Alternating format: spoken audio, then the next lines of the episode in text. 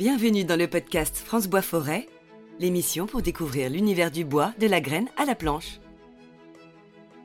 Pour achever cette cinquième saison de notre podcast consacré à l'actualité de la filière bois, nous rencontrons le président de l'interprofession nationale France Bois Forêt.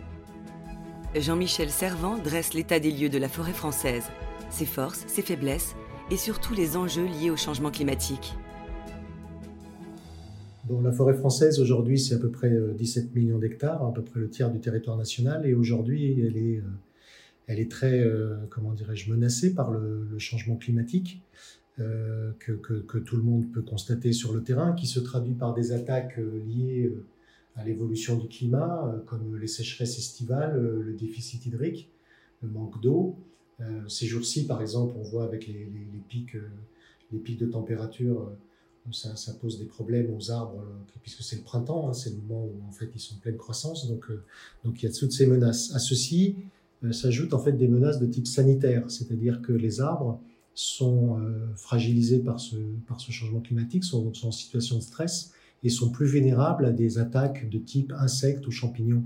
Je pense que tout le monde a en tête notamment les attaques de, de hein, qui est un petit scarabée qui est dans toutes les forêts du, Grand Est. Donc oui, les, forêts françaises, comme toutes les forêts euh, européennes hein, d'ailleurs en général, euh, sont, sont attaquées par le changement climatique. Alors, le, dépérissement se voit. il ne se traduit pas par un retrait en termes de surface, mais il se, il se traduit par, comment dirais-je, de, la mortalité et des, et des, des, alors elle soit totale, comme par exemple quand il y a des attaques de scolytes dans, dans, dans l'est de la France, notamment le nord-est, mais aussi par des mortalités isolées. Donc là, vous, avez par exemple des, des, chaînes pédonculées qui sont euh, en grande difficulté. On peut penser par exemple euh, à la forêt de Chantilly. Euh, vous avez aussi des frênes qui sont atteints par un parasite et ça, s'appelle la calarose hein, qui les attaque où qu'ils soient en fait un petit peu partout sur le territoire. Donc on a on a des attaques qui s'attaquent soit à, l'ensemble des bois, des arbres d'un peuplement quand quand ces peuplements sont constitués de façon homogène, soit qui vont s'attaquer à des arbres disséminés quand ils sont dans une forêt, euh, je dirais, plus, plus, plus dispersée, plus éparse. Alors ça ne se voit pas en surface, si vous voulez, mais ça se, ça se ressent euh, qualitativement, c'est-à-dire que euh, les, bah, les arbres souffrent et, pour certains d'entre eux meurent. et donc si, si, si, quand vous vous promenez en forêt, où que vous soyez, je suis sûr qu'à côté de chez vous, vous avez des arbres en situation de mortalité il y a d'une part la production biologique, hein, c'est-à-dire l'accroissement des arbres. C'est-à-dire c'est, tous les arbres, tous les ans, prennent des cercles d'accroissement et, donc euh, en fin d'année ont un volume un petit peu plus important qu'au début de, la même année. Donc ça, c'est ce qu'on appelle l'accroissement biologique. Donc l'accroissement biologique en France, sur nos 17 millions d'hectares, c'est à peu près 100 euh, millions de mètres cubes euh, supplémentaires par an. Donc on a aujourd'hui avec l'IGN un suivi qui est réalisé sous, forme d'inventaire euh, par échantillonnage et qui, suit de façon euh, très précise en fait cette évolution. Donc aujourd'hui, on a un questionnement effectivement sur euh, l'évolution de, la, l'accroissement biologique global, hein, général, mais on n'est pas encore on n'est pas encore dans une situation de, heureusement j'ai envie de dire de crise complète. Mais ce qui se passe, c'est que les choses peuvent être diffuses et, donc difficile à déceler, ou au contraire, on peut avoir des phénomènes de, crise par à-coup, comme par exemple si vous avez une tempête, comme ça nous est arrivé à, plusieurs, à plusieurs reprises euh, ces 20 dernières années, ou quand vous avez un, phénomène sanitaire de grande échelle comme, comme les scolites dans le Grand Est.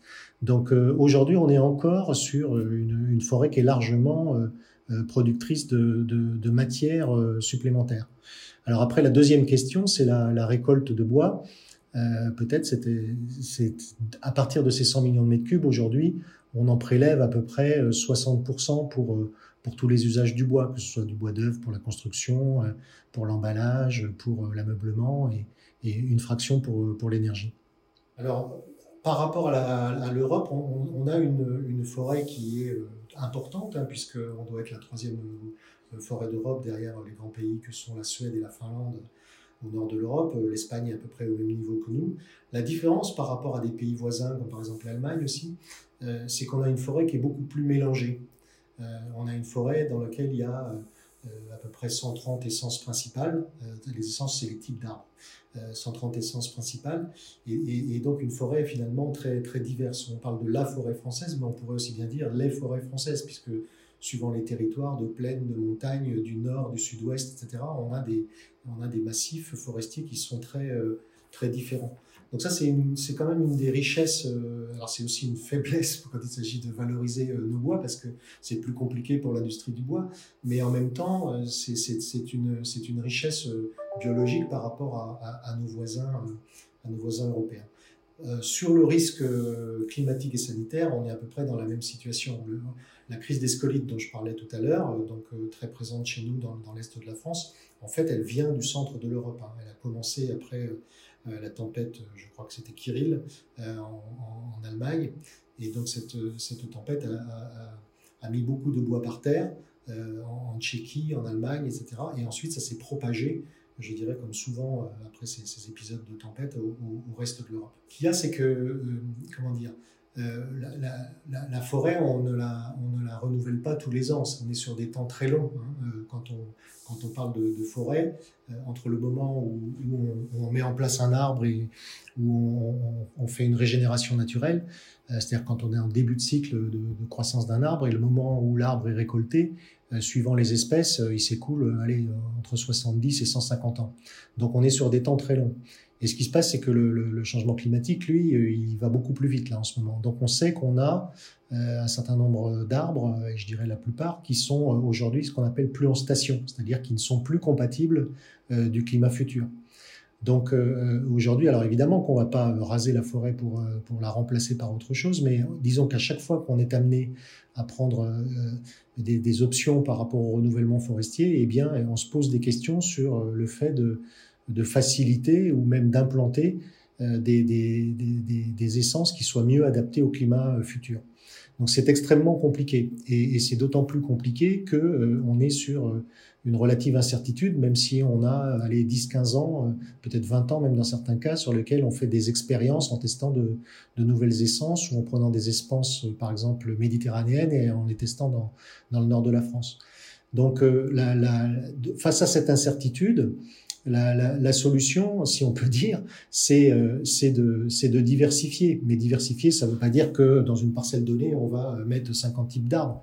Par contre, c'est à l'échelle nationale de se dire qu'il euh, faut certainement varier en fait le type d'arbres que qu'on va vouloir faire faire pousser, on va dire, ou favoriser. et puis et puis finalement le, le suivre de près pour observer la façon dont dont ces arbres vont euh, se comporter et, être amenés malheureusement à, faire des arbitrages si on, se rend compte qu'il y a des situations de, mortalité. Dit autrement, dans les 20 à 30 ans qui viennent, euh, ben, je pense que les, arbres qui vont être récoltés sont des arbres qui sont déjà euh, en place. Donc là, on y voit à peu près clair. On ne sait juste pas à quelle vitesse, en fait, les attaques sanitaires vont continuer. L'incertitude, elle est pour au-delà. Donc c'est à partir de maintenant que, effectivement, on, se doit de, prendre en compte une diversité accrue sur le, choix des essences. Oui.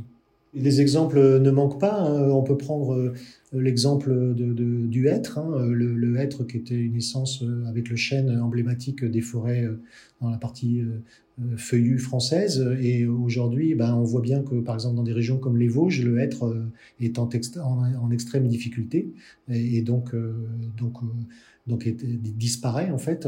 Et donc, on, est amené à, essayer de le remplacer par euh, des essences euh, plus résistantes. Alors on peut, là aussi, hein, comme je disais, il y a une diversification et il faut essayer euh, plusieurs choses. Donc les, chercheurs, les forestiers essayent soit de, mettre en place du hêtre qui est d'origine plus au sud, hein, qui viendrait par exemple des Pyrénées. Donc vous voyez, donc, euh, qui soient habitués déjà à des épisodes euh, plus secs, ou bien euh, d'implanter carrément des essences méditerranéennes. Alors là, il y en a, je ne vais pas toutes les citer, mais il y, en, a une cinquantaine hein, qui, sont, envisageables. Donc, ça pourrait aller jusqu'à des, pins ou des choses comme ça. Là où, par exemple, les épicéas aussi en plaine ne sont plus, adaptés. Donc, voilà, c'est un sujet à la fois de recherche, mais je dirais de recherche appliquée, puisque ça se passe sur le terrain, en fait. Encore une fois, la diversification, elle se fait pas forcément pied à pied, euh, parcelle par parcelle. Donc, euh, en fait, là, c'est toute la question de la sylviculture que, que vous soulevez et de l'équilibre économique.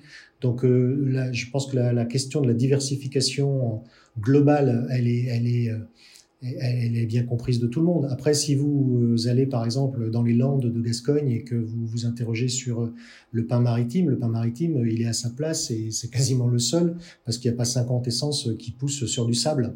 Voilà, donc ça va être assez difficile de diversifier dans ce contexte-là.